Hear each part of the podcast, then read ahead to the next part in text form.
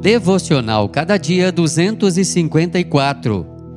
Mensagem de hoje: O pão necessário. Provérbios 30, verso 8. A alma farta pisa o favo de mel, mas a alma faminta todo amargo é doce. Provérbios 27, 7. A vida com abundância pode ser um grande perigo.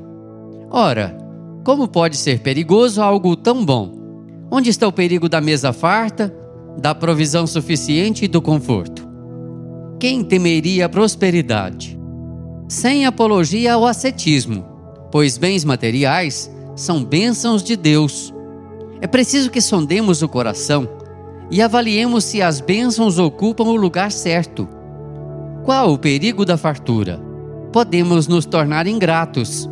Podemos abafar o tributo de gratidão que devemos a Deus Acostumados ao sabor da abundância, nosso paladar pode não mais perceber o favor divino.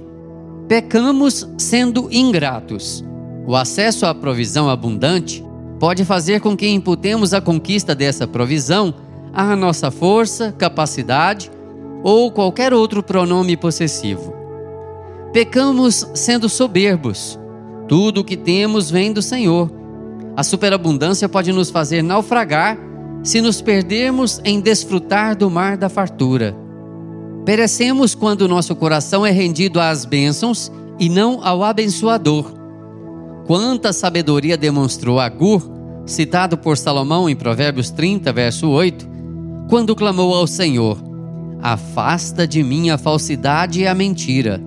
Não me des nem a pobreza, nem a riqueza.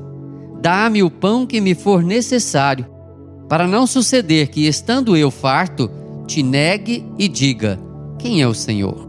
Ou que, empobrecido, venha a furtar e profane o nome de Deus.